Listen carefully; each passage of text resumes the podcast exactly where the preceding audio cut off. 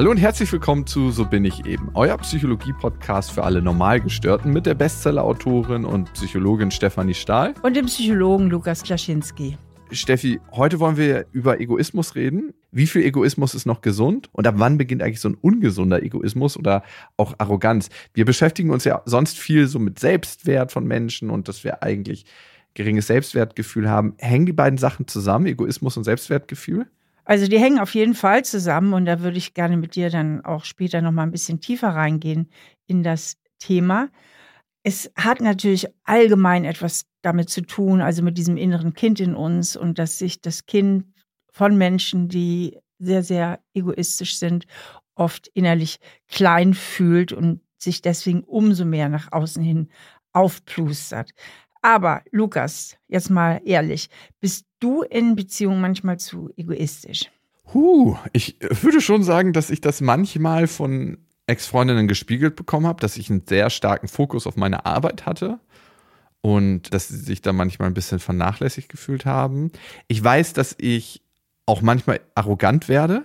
Und ich habe das genauer untersucht bei mir und das ist speziell in Situationen, wo ich mich eigentlich tief im Kern hilflos fühle, also wo ich eigentlich verzweifelt bin, wenn eine andere Person ganz krass Macht über mich ausübt, wenn ich so in einer Polizeikontrolle bin und mich eigentlich ungerecht behandelt fühle. Ne? Ich hatte letztens die Situation, dass mich ein Polizist, als ich auf dem Fahrrad war, also eine Fahrradkontrolle, super krass von der Seite angeschrien hat. Ich habe Musik gehört und der kam so auf meine Höhe und war so auf 2000 von der Geschwindigkeit so und meinte, anhalten! Und da habe ich gemerkt, so, Freundchen, wie redest du eigentlich mit mir? Also ich habe den dann nicht geduzt, aber da ist so eine Situation entstanden, wo ich mich sehr hilflos gefühlt habe und aus dieser Hilflosigkeit arrogant geworden bin. Ja, ich glaube, das kennen einige, wenn man sich halt so angegriffen und kritisiert fühlt, dass man dann manchmal so ein bisschen auf einen arroganten Modus umschaltet, eben auch aus so einer Hilflosigkeit, gerade wenn die Vorwürfe sehr ungerecht sind. Aber lass uns vielleicht nochmal klären, was eigentlich so typisch egoistisches Verhalten ist, woran man die typischen Egoisten und Egoistinnen erkennt. Also ein Punkt ist zum Beispiel, dass sie sich bei allen möglichen Entscheidungen immer wieder durchsetzen müssen. Ja, zum Beispiel hm. bei der Frage, welchen Film gucken wir, in welches Restaurant gehen wir, was kochen wir zu essen, beziehungsweise was können wir am Wochenende machen. Oder es geht natürlich auch manchmal um die großen Fragen. Also wer gibt zum Beispiel seinen Job auf, wenn man eine Familie gründen möchte? Oder wo ziehen wir hin? Also auch sich bei den großen Fragen sehr stark durchsetzen. Und was auch ein typisches Merkmal ist, das kenne ich eben auch von egoistischen Menschen, sie lassen sich sehr gern helfen, nehmen auch gerne an Hilfe oder auch Geld und irgendwelche Großzügigkeiten, aber sie geben sehr wenig zurück. Also diese Geben-Nehmen-Balance, die stimmt einfach nicht. Und Egoisten sind auch selten bei dem Gegenüber mit den Gefühlen verbunden. Die können häufig gar nicht so gut sehen, was der andere gerade fühlt, was der andere gerade denkt, sind also schlechter in Empathie. Absolut. Die sehen eigentlich immer nur sich selbst und mhm. geht immer um ihr Interesse. Und wenn sie gerade was wollen, spüren sie auch nicht, was sie dem anderen eigentlich in dem Moment auch damit antun. Steffi, in der Partnerschaft, du zu deinem Mann Holger, wer würdest du sagen, ist der größere Egoist oder beziehungsweise die größere Egoistin? Also du lachst schon, Lukas. Das finde ich jetzt irgendwie ja nicht so richtig nett, aber ich meine, du kennst Holger, äh, der ist wirklich wahnsinnig gutmütig. Und ja, das stimmt. Der kann sich schon irgendwie so zurücknehmen. Und so von außen betrachtet wäre ich auf jeden Fall dann die größere Egoistin. Aber ich weiß nicht, ich glaube nicht, dass ich wirklich eine Egoistin bin. Das glaube ich wirklich nicht. Und ich glaube, mein Mann würde das auch nicht so sehen. Aber im Vergleich zu Holger steht man schneller mal leicht so da. Das muss ich einräumen. Jeder ist ein Egoist im Vergleich zu Holger, das muss man auch sagen. Ne? Man kann Holger so fragen, Holger, wäre es okay für dich, wenn du mich um 0.30 Uhr zum Flughafen fährst? Ich habe deine Tasche eh schon ins Auto gestellt, ich hatte das vor. Holger ist wahnsinnig zuvorkommend und ein wahnsinnig lieber Mensch, muss man einfach ja. sagen.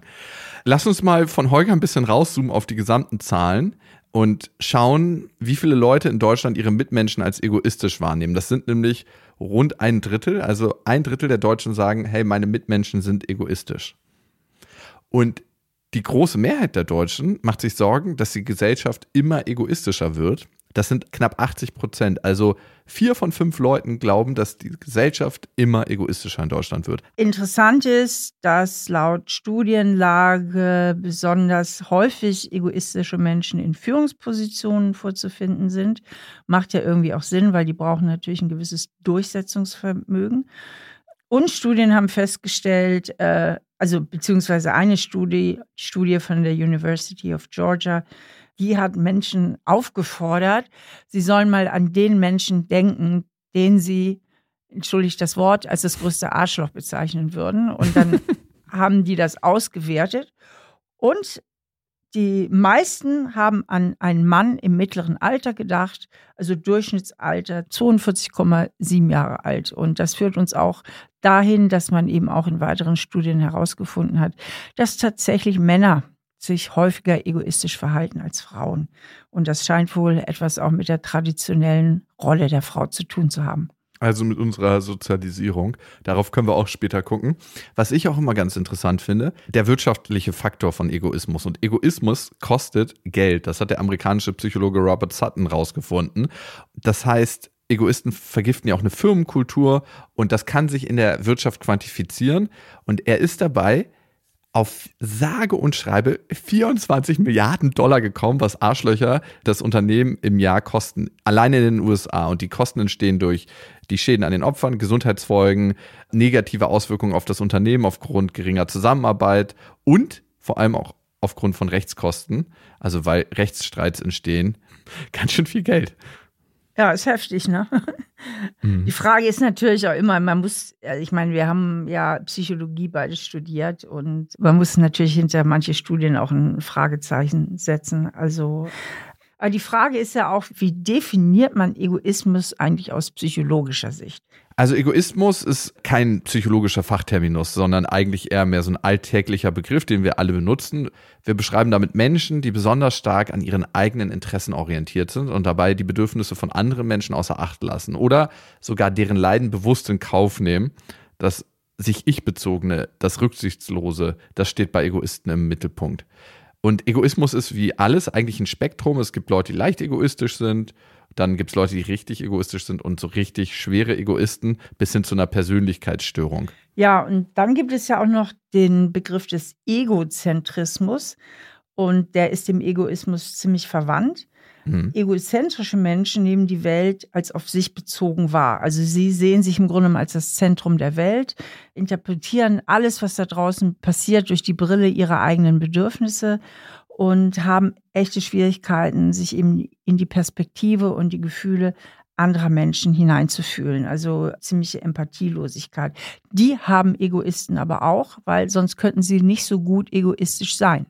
Hm.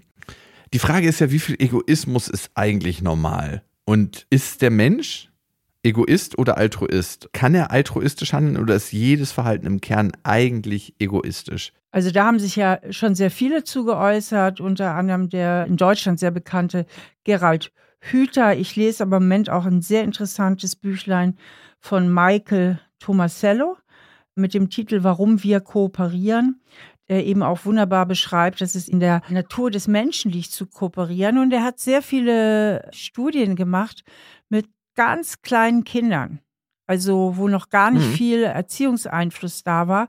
Und da konnte er feststellen, dass schon Einjährige den natürlichen Impuls haben zu helfen, einfach aus sich heraus. Und dass interessanterweise dieser Impuls nicht verbessert wird, sondern eher verschlechtert wird, wenn man es belohnt. Also wenn die Einjährigen, der hat ja so Versuchsaufbaus gemacht, immer belohnt wurden, haben die dann in der weiteren Entwicklung nicht mehr so freiwillig gern geholfen, weil sie jetzt immer eine Belohnung erwartet haben. Aber er konnte in wunderbaren mhm. Studien eben nachweisen, dass es einfach auch ein Impuls ist, schon bei ganz, ganz kleinen Kindern zu helfen, wenn sie sehen, da braucht jemand Hilfe. Also was weiß ich, dass sie eine Schranktür aufgemacht haben, wenn ein Erwachsener da nicht rankam oder dass sie was aufgehoben haben, wenn jemand was versehentlich hat fallen lassen. Interessanterweise haben sie es nicht aufgehoben, wenn sie gesehen haben, der hat es absichtlich runtergeschmissen. Dann nicht. Süß, ne? Sie Ja. haben durchaus Krass, ne? festgestellt, nee, das war jetzt Absicht, jetzt helfe ich nicht. Aber wenn es versehen war, dann haben sie es gemacht. Ich muss mich übrigens korrigieren. Ich habe ja gerade nochmal das Buch in der Hand genommen. Es waren nicht Einjährige, sondern Kindern zwischen 18 und 24 Monaten. Steffi, und jetzt, ich möchte nicht so krass auf diese Diskussion eingehen, ist es altruistisch oder ist das egoistisch, weil man könnte ja sagen, dass auch das Verhalten egoistisch ist, weil es letzten Endes dafür gesorgt hat, dass Kinder besser in der Gruppe funktioniert haben und wir alle wollen in der Gruppe sein, weil wir früher in der Gruppe besser überlebt haben. Aber, ja, aber ich finde, das äh, führt auch irgendwie zu weit. Also, weil Ja. natürlich wollen wir in der Gruppe überleben und natürlich brauchen wir dafür auch die Kooperation. Aber nur weil wir in der Gruppe überleben wollen und deswegen auch feine Eigenschaften haben, dass wir kooperieren können, dass wir gerne helfen und, und, und, kann man das ja nicht als egoistisch klassifizieren. Oder nimm die Menschen, jetzt denk mal an die Flutkatastrophe damals vor zwei Jahren in Ahrweiler, Mhm. da stürzt irgendein junger Mensch in die Fluten, um ein altes Ehepaar zu retten und riskiert dabei sein eigenes Leben. Da kannst du jetzt nicht sagen, das war jetzt der Riesenvorteil für ihn, für die Weitergabe seiner Gene oder um in der Gruppe zu überleben. Also es gibt einfach auch, Gott sei Dank, genuin altruistisches Verhalten bei Menschen. Ja, das sehen wir immer wieder und das ist auch sehr, sehr schön, das zu sehen. Und das macht Menschen glücklich, ne? wenn man sich selber fragt, was macht mich glücklich, dann ist es Dank, wirklich ehrlichen Dank von anderen Menschen zu erhalten und anderen Menschen zu helfen. Also es ist gar nicht immer so, ich muss mir das nächste Ding kaufen, sondern einfach mal unterhaken, eine ältere Dame ungefragt und ihr über die Straße helfen. Es gibt anscheinend altruistisches Verhalten bei Menschen, das haben wir geklärt, aber es gibt eben auch egoistisches Verhalten und das ist auch natürlich in uns angelegt, oder Steffi? Ja, weil das eben auch einfach eine wichtige Überlebensfunktion hat. Ne? Also egoistisch zu sein heißt ja einfach irgendwo sich auch das zu nehmen, was man braucht Hm. und auch zum Überleben braucht. Und wenn zum Beispiel Grundbedürfnisse bedroht sind, biologische, also es wirklich darum geht zu verhungern oder so, dann reagieren Menschen fast unweigerlich eigennützig. Das heißt, sie nehmen sich dann das letzte Stück Brot und verteidigen ihre Nachkommen sozusagen mit, mit jedem Mittel.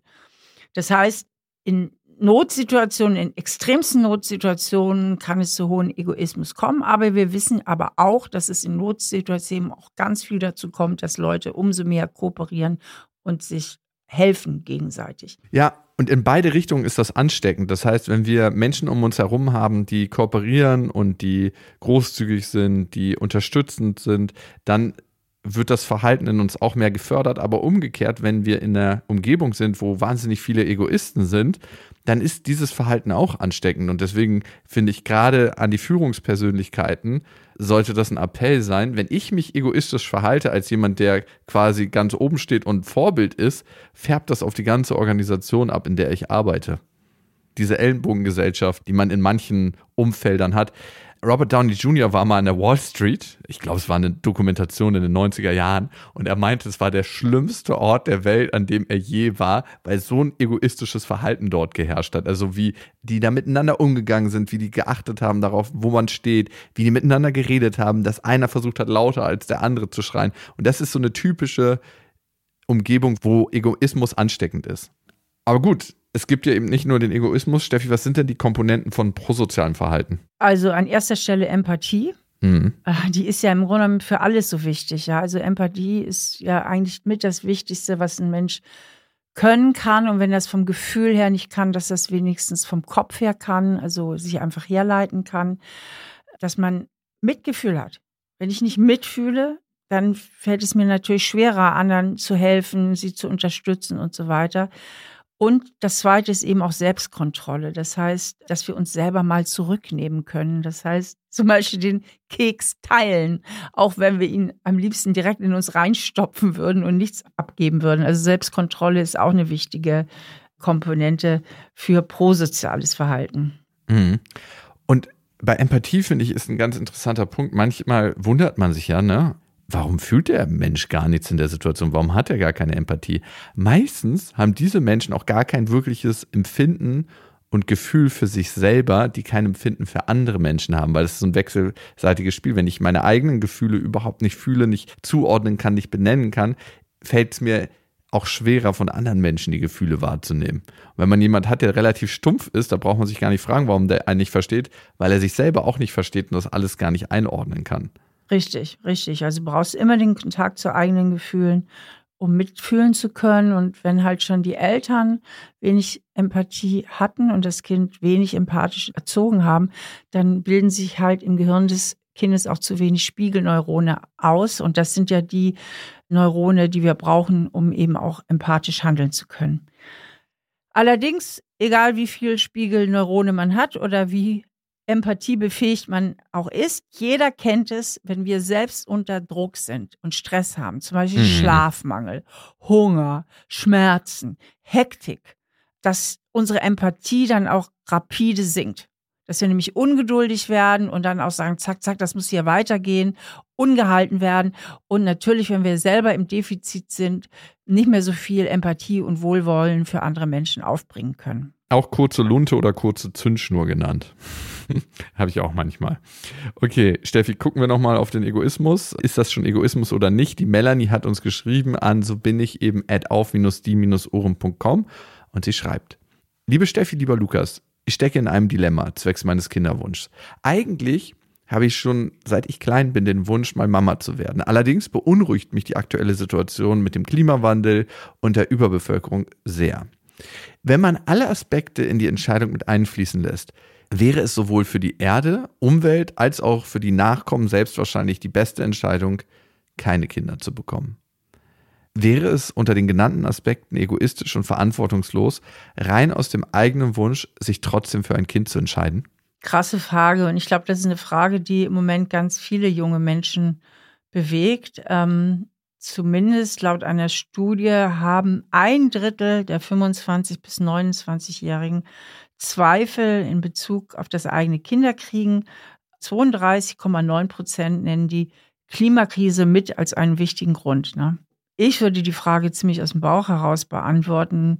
Wir können jetzt auch nicht die Menschheit aussterben lassen wegen der Klimakrise. Also ich würde sagen, wenn sie den dringenden Wunsch hat, wird sie bestimmt eine gute Mama. Und wer weiß, vielleicht gebiert sie ja einen Klimaretter oder eine Klimaretterin. Und wir wissen ja alle nicht, was wirklich in der Zukunft passiert und können nicht so weit in die Zukunft gucken um tatsächlich so gravierende Lebensfragen, wie kriege ich Kinder oder nicht, jetzt daran auszurichten. Oder wie siehst du das, Lukas? Ja, ich habe da auch sehr gemischte Gefühle. Ich habe mich auch mit der Frage auseinandergesetzt, aber die Frage wurde bei mir ja von außen beantwortet, dadurch, dass ich ungeplant Vater geworden bin. Und da gab es mehr so die Entscheidung, hey, wollen wir das zusammen machen oder nicht? Und wir haben uns letzten Endes dafür entschieden, worüber ich auch sehr, sehr froh bin. Ja, auf der einen Seite haben wir eine Überbevölkerung. Ja, auf der anderen Seite sind wir in einer großen Klimakrise, die über die nächsten Jahre sehr sicher nicht besser werden wird, weil wir gerade erst die ersten Anzeichen merken. Dann, was du gesagt hast, wir wissen nicht, was für eine Person da geboren wird. Vielleicht macht diese eine Person den Unterschied. Und auch auf dich trotzdem zu gucken und zu sagen, hey, was ist es denn für eine Qualität für mich, Mama zu werden? Was kann ich da lernen als Mensch? Wie kann ich daran wachsen? Weil mir hat es unglaublich geholfen beim Erwachsenwerden, Papa zu werden. Mir hat es ganz, ganz viel Glück in meinem Leben beschert und nicht so ein Glück, was ich verspüre, wenn ich irgendwie shoppen gehe oder so, sondern sehr tiefes, nachhaltiges Glück. Und auf all das würdest du dann verzichten. Und ich weiß nicht, wenn du erstmal dein Kind siehst und denkst so, ja, das wäre dann nicht am Leben, das ist eine Frage, die fast gar nicht mehr zu beantworten ist, sobald das Kind einmal auf der Welt ist. Und ich glaube, die Antwort auf diese Frage, die können wir dir gar nicht geben, sondern die kannst du nur tief in dir beantworten. Und es ist sehr, sehr schön, dass du dir so umfangreich Gedanken machst und das lässt auch darauf schließen, dass du sehr in Kontakt mit deiner Welt bist, die dich umgibt. Und so eine Mama kann man sich ja eigentlich nur wünschen. Okay, dann hoffe ich, dass wir deine Frage ganz gut beantwortet haben. Und Lukas, jetzt gehen wir doch mal auf die Prägungen. Wir hatten es ja vorhin schon angedeutet, dass wir da noch mal genauer hinschauen wollen. Warum handeln manche Menschen eigentlich egoistischer als andere? Also das eine kann sein, dass ich in meiner Kindheit ganz stark vernachlässigt wurde, dass ich nicht die Aufmerksamkeit, die Liebe bekommen habe und daraus gesagt habe, okay, ich muss für alles selber sorgen und ich hole es mir jetzt selber. Die Welt gibt mir das nicht und deswegen greife ich es mir einfach und das kann zu Egoismus führen. Ja, also viele Egoisten und Egoistinnen haben so einen Glaubenssatz in sich abgespeichert, der lautet, ich komme zu kurz. Hm. Also das fällt mir auch immer wieder auf und die, die ich so kenne in meinem Umfeld, da trifft das auch so 100 Prozent drauf zu. Und das Krasse ist, finde ich, bei diesem Ich komme zu kurz Glaubenssatz, dass sie ja eigentlich so Opfer waren als Kinder. Mhm.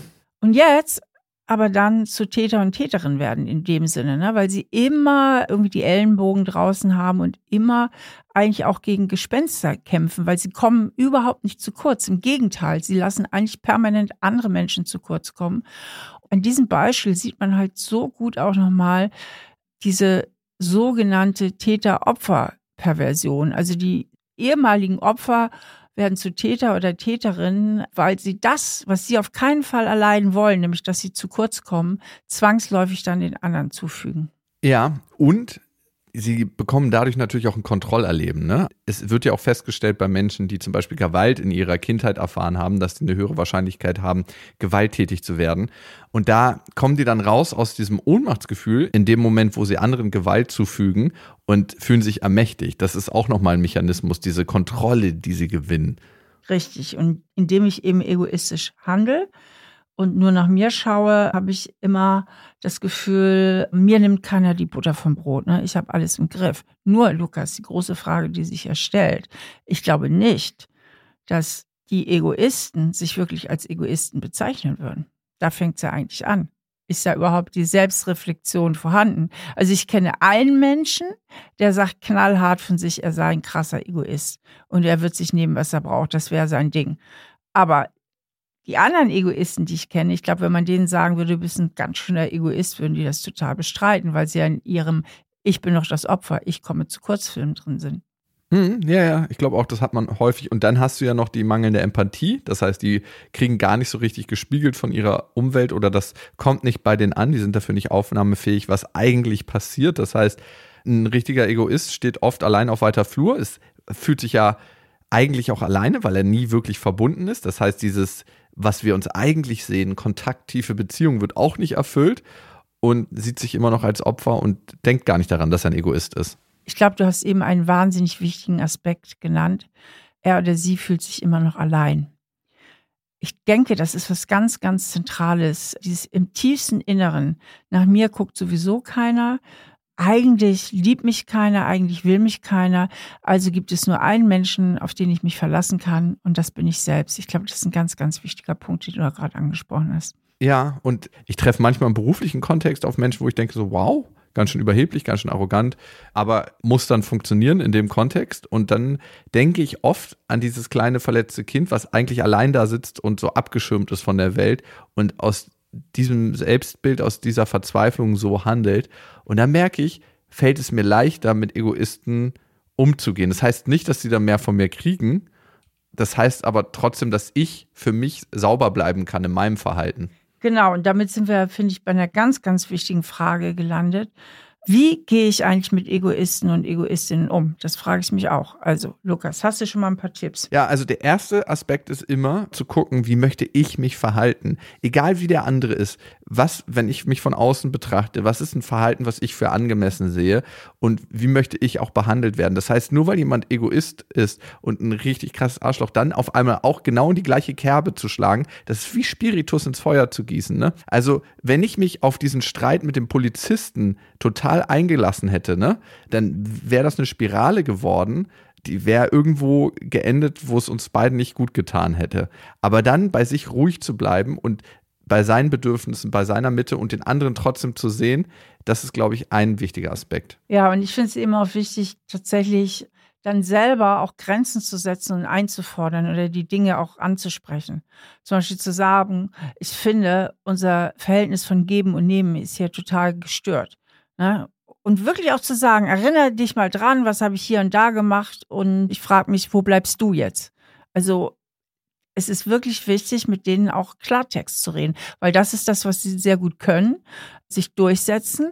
Und dann braucht es auch Durchsetzungsfähigkeiten auf der eigenen Seite. Und manchmal ist es ja so, dass gerade überangepasste Menschen mit Egoisten in Beziehungen sind, wo dieses Gleichgewicht ja total durcheinander ist. Der überangepasste merkt seine Grenzen nicht und der Egoist merkt die Grenzen von dem Stimmt. anderen nicht. Wie kann man denn aus so einer Dynamik rauskommen? Indem man sich wehrt. Also ich sehe da eigentlich gar keine andere Möglichkeit. Und ich sage ja immer wieder, es geht keine Information verloren, wenn man etwas freundlich sagt. Man muss ja nicht gleich rumbrüllen oder so, aber dass man schon wirklich seine Standpunkte klar macht und auch, was ja besonders unangenehm ist und was keiner gerne tut, aber manchmal ist das wirklich nötig, auch nochmal den Egoisten oder die Egoistin daran erinnert, was man schon alles für ihn oder sie getan hat. Vergessen die nämlich gerne. Was meine Erfahrung tatsächlich ist, so aus dem Alltäglichen, wie man egoistische Menschen, die manchmal auch eine Arroganz haben, abholt, ist die genau da abzuholen, nämlich mit Empathie.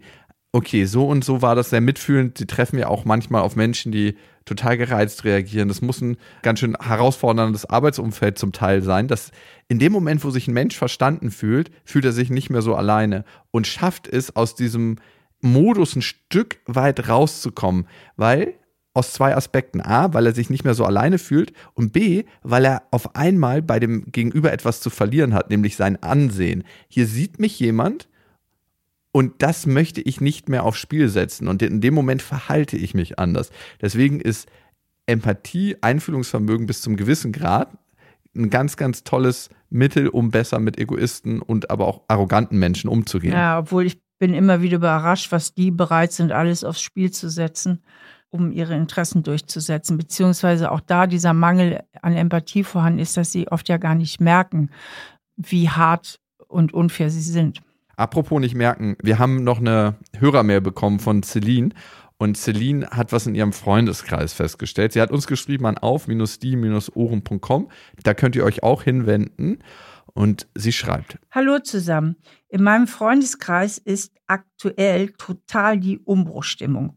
Wir kennen uns alle seit dem Kindergartenalter und zurzeit habe ich das Gefühl, dass die Freundschaft zerbricht. Momentan ist jeder auf dem Selbstentwicklungstrip, was ich ja grundsätzlich gut finde, jedoch ist auf keinen mehr Verlass. Jeder meint, er möchte auf seine eigenen Grenzen achten. Jedoch habe ich eher das Gefühl, dass niemand mehr so richtig gesellschaftsfähig ist und nur noch genau das macht, worauf er oder sie im Moment Lust hat. Und Verabredungen werden dann einfach nicht mehr eingehalten oder kurzfristig storniert. Ich habe mich gefragt, bis wann man sich abgrenzt oder ab wann man einfach nur noch egoistisch und unzuverlässig ist. Ja, die Frage finde ich echt cool, weil ich kenne das auch manchmal auch, wenn Leute irgendwie so ein Seminar belegt haben zur Selbstbehauptung oder so, dass sie dann so neu stark zurückkommen und nur noch von sich und ihren Bedürfnissen reden und ihren Grenzen setzen. Das kann einen so auf den Wecker gehen. Und ich finde, wirklich, wenn man von außen sagt, Mensch, das ist einfach unzuverlässig und hier geht's nur noch um dieses, oh, ich und meine Gefühle, meine Grenzen, dann würde ich das auch ganz, ganz klar ansprechen, weil das geht irgendwie nicht. Das wird manchmal von Menschen so verwechselt, gerade von denen, die lange überangepasst waren und dann extrem hm. ins Gegenteil fahren und plötzlich nur noch von sich und ihren Bedürfnissen und ihren Grenzen reden das finde ich ist so ein herrliches Beispiel, dass irgendwie die Psychologie immer von der Mitte lebt, ne? Wir müssen uns an andere anpassen in Beziehungen, aber wir müssen auch unser eigenes Ding machen. Und es ist eben diese Mitte für sich zu finden, darum geht es im Leben, damit man mit anderen gut zurechtkommt, aber damit man auch auf seine eigenen Bedürfnisse hören kann. Und genau das ist es, die Außenperspektive mal einzunehmen. Wenn du merkst, dass wirklich was aus dem Gleichgewicht geraten, Celine, mit deinen Leuten sprechen, mit den Leuten, die dir wichtig sind. Ne? Und wenn sich ein paar Leute verabschieden aus deinem Freundeskreis, es ist einfach auch so, dass Freunde eine Zeit lang begleiten und manchmal gibt es dann Freundschaften, die zu Ende gehen und neue anfangen. Aber die Frage ist dann auch immer, möchtest du mit jemandem weiterhin befreundet sein, der sich überhaupt nicht nach dir ausrichtet, sondern immer nur sein Ding macht, ich, ich, ich, ich, ich. Diese Entscheidung ist dann zu treffen und die tut manchmal weh und darum fällt es auch manchmal ganz schön schwer, sich von Freunden zu verabschieden, obwohl es eigentlich fällig wäre aber diese Perspektive von außen kann dabei helfen. Und das ist ja auch so eine E-Mail oder so eine Frage, die die Celine hat, die wie ganz, ganz oft im Leben, wenn es um Beziehungsprobleme geht, auch die Frage so impliziert, sehe ich das überhaupt richtig? Mhm. Na, spinn ich oder spinnt der andere? Und da empfehle ich ja immer und immer wieder mal von außen drauf gucken, ganz nüchtern drauf gucken, mit Abstand drauf gucken und einfach Argumente finden. Denn oft mhm. beurteilen wir Sachen so aus dem Bauchgefühl. Und gerade wenn wir unsicher sind, sollten wir mal gucken, welche Argumente sprechen denn dafür, dass ich das richtig sehe, beziehungsweise welche Argumente könnten dagegen sprechen. Und Celine, aber auch ganz, ganz ehrlich, mit dir sein, ne? Wenn viele deiner Freunde gerade im Umbruch sind, wenn die einen neuen Job anfangen, wenn die gerade Eltern werden, dann beginnt natürlich auch eine neue Zeit und da kann eine Verletzung bei dir entstehen, dass nicht mehr so viel Zeit für dich da ist Und wir als Menschen tendieren sehr, sehr schnell dann dazu zu sagen, hey, alles in der Gesellschaft verändert sich, weil es würde zu sehr wehtun, wenn wir sagen, hey, eigentlich bin ich ganz schön traurig darüber, dass meine Freundin, die gerade schwanger ist, schwanger ist und darum nicht mehr so viel Zeit für mich hat. Auch das mit reinzunehmen in die Waagschale und dann ein Gleichgewicht zu finden und aus diesem Gleichgewicht heraus deine Freunde ansprechen. Und dann kannst du auch besser sagen, hey, ich freue mich auf der einen Seite für dich, dass du gerade schwanger bist und auf der anderen Seite merke ich, dass mir gerade unsere Freundschaft zu kurz kommt. Ich merke, dass ich mir wünschen würde, wenn wir uns öfters sehen würden, öfter austauschen und du fehlst mir. Und klar, macht das verletzlicher, aber es gibt dem anderen auch eine bessere Chance zu sagen, hey, ja, ich merke irgendwie, wo du es gerade ansprichst. Ich war so in meinem Jum drin, ich würde das gerne auch und ich würde gerne, dass wir wieder an unserer Beziehung arbeiten. Mich beschäftigt noch die Frage, wir haben ja eben darüber gesprochen, was kann ich machen, wenn ich es mit einem Egoisten zu tun habe. Mhm. Aber was kann ich denn auch machen, wenn ich selber reflektiere, hey, ich gehöre auch zu diesen Leuten, die zu egoistisch sind. Und ich möchte eigentlich rauskommen aus der Nummer, weil ich es irgendwie vielleicht auch nicht ganz okay finde, weil ich auch merke, dass ich immer wieder anecke. Was kann ich denn machen, wenn ich betroffen bin? Also erstmal finde ich es ganz, ganz wichtig, das in sich zu erkennen und das Gespräch mit Menschen zu suchen, die in einem näheren Umfeld sind. Ne? Und das auch anzusprechen, zu sagen, hey, ich habe mir darüber Gedanken gemacht und ich glaube irgendwie, dass ich mich häufiger mal egoistisch verhalte. Kannst du das bestätigen? Und was sind denn die Situationen, wo du das feststellst und was würdest du dir da wünschen? Das heißt, erstmal eine Sensibilität für diese Situation zu entwickeln. Lukas, das ist jetzt wirklich eine Antwort von dir und dir würde ich das auch zutrauen, weil du bist ja immer maximal offen und vor allen Dingen hältst du auch immer wieder deine Wangen hin, um dich schlagen zu lassen und dir auch so krasse Rückmeldungen einzuholen. Aber ich finde tatsächlich die Schwelle sehr hoch, zu sagen, ey, ich glaube, bin Egoist und bitte schlag mich und sag jetzt, was ich alles schon verbockt habe. Also ich übertreibe jetzt ein bisschen, ne? aber das ist ja mhm, eine mhm. offene Aufforderung zur Kritik. Ich glaube, ich würde den Tipp geben, erstmal, ist ja schon mal toll, wenn man es überhaupt für sich reflektiert und da selber erstmal so ein Gespür entwickeln und sich vielleicht auch die Frage stellen, was ist es eigentlich bei mir im tiefsten Inneren? Habe ich auch mal das Gefühl, ich komme zu kurz oder ist es sowieso keiner auf meiner Seite? Also nochmal so das eigene Mindset sozusagen zu begutachten oder das eigene Schattenkind kennenzulernen, was mich immer wieder dazu antreibt. Ja, total klar. Man braucht so, glaube ich, ein bisschen dickeres Fell beziehungsweise auch eine gewisse Sicherheit in sich und das ist vielleicht genau das, was ein richtiger Egoist nicht hat, um das zu ertragen. Hey, wie sieht's denn aus? Das ist vielleicht die letzte Stufe, sich das Feedback auch abzuholen. Was ich ganz, ganz wichtig finde, in diesen Situationen, wo ich mich egoistisch verhalte, kurz innezuhalten, bevor ich irgendwie sage, jetzt hier, das müssen wir so und so machen oder das will ich so und so und einmal die Perspektive von dem Gegenüber einzunehmen und einmal meine. Und aus diesem Wechselspiel heraus eine Lösung zu finden. Und das gilt eigentlich für alle Menschen, ob ich jetzt egoistisch bin oder nicht. Ich glaube, da finden wir die Mitte. Und es geht ja so häufig in der Psychologie um die Mitte, nicht um das eine Extrem oder das andere, sondern um gemeinsam, alleine und den anderen, um diese Komponenten. Und ich glaube, das kann auch helfen. Und klar, wenn man mit sich im Reinen ist, mehr dadurch, dass man herausgefunden hat, wie sieht es denn tief im Inneren in mir aus, ist das sehr, sehr hilfreich. Und im Außen müssen wir das natürlich auch umsetzen und da hilft das andere. Ja, und während ich dir zugehört habe, habe ich jetzt auch nochmal so nachgedacht und ich denke, wenn man da etwas dran ändern möchte an seinem eigenen egoistischen Verhalten, geht es eigentlich wie immer, egal welches Verhalten man verändern möchte oder fast egal welches, darum, auch sich zu erforschen. Also erstmal, was ich eben schon sagte, wo ist da eigentlich meine innere Prägung? Welches Mindset, welches innere Kind beherrscht mich da? Und damit einhergehend, wie ist eigentlich mein Menschenbild auch? Ne? Mhm. Weil Egoisten haben ja oft das Gefühl und das Bild, alle anderen sind Egoisten und deswegen muss ich umso härter vorgehen. ne? hm. Wir projizieren ja oft genau das, was wir in uns tragen, auf die Außenwelt. Also wir selber sind so egoistisch und wittern zum Beispiel deswegen überall Egoismus und denken umso mehr, ich lasse mir nicht die Butter vom Brot nehmen. Also wirklich diese inneren Einstellungen zu hinterfragen, ist ganz, ganz wichtig. Und dann, was wir auch hier schon so oft erwähnt haben, die Empathie eben auch zu trainieren. Ne? Also mehr zu spüren auch, wie es dem anderen ja. geht. Und dafür müssen wir Kontakt aufnehmen zu unseren eigenen Gefühlen, ne?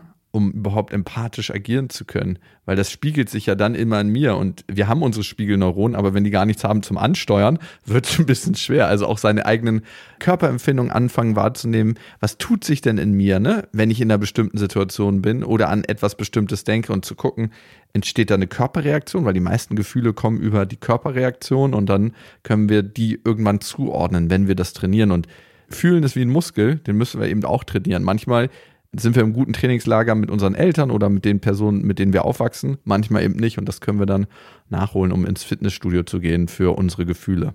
Fitnessstudio für die Gefühle, also du sagst halt wirklich immer wieder trainieren, fühlen, zulassen, aber dazu haben wir ja auch schon ein paar Folgen gemacht, oder? Ja, aber ich finde, es ist eine Sache, die total wichtig ist und die auch nicht aufhört. Ne? Es ist ja nicht so, dass wir sagen, so, das ist ein Zustand, den haben wir erreicht und dann ist alles gut wie so eine Goldmedaille, die dann im Schrank hängt, sondern ich rede auch gerne nicht über Mental Health, sondern Mental Fitness. Das ist ein andauernder Prozess und nicht eine Sache, wo es nur einmal Klick macht und dann ist es für immer geregelt. So läuft das Leben aus meiner Perspektive nicht. Okay, Lukas, wieder ein paar schöne große Abschiedsworte. Wir sind wieder ziemlich am Ende. Und wir haben auf Spotify noch eine Umfrage für euch vorbereitet. Und zwar, warst du schon mal in einer Beziehung mit einer Egoistin oder einem Egoisten? Erstens ja, zweitens zum Glück nicht, drittens ich selbst war egoistisch.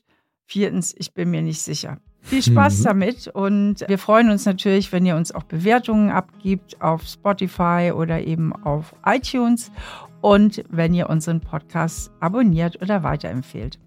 Ja, vielen Dank, dass ihr bis hierhin dabei gewesen seid. Und Steffi, danke an dich und äh, wir hören uns bald wieder. Tschüss.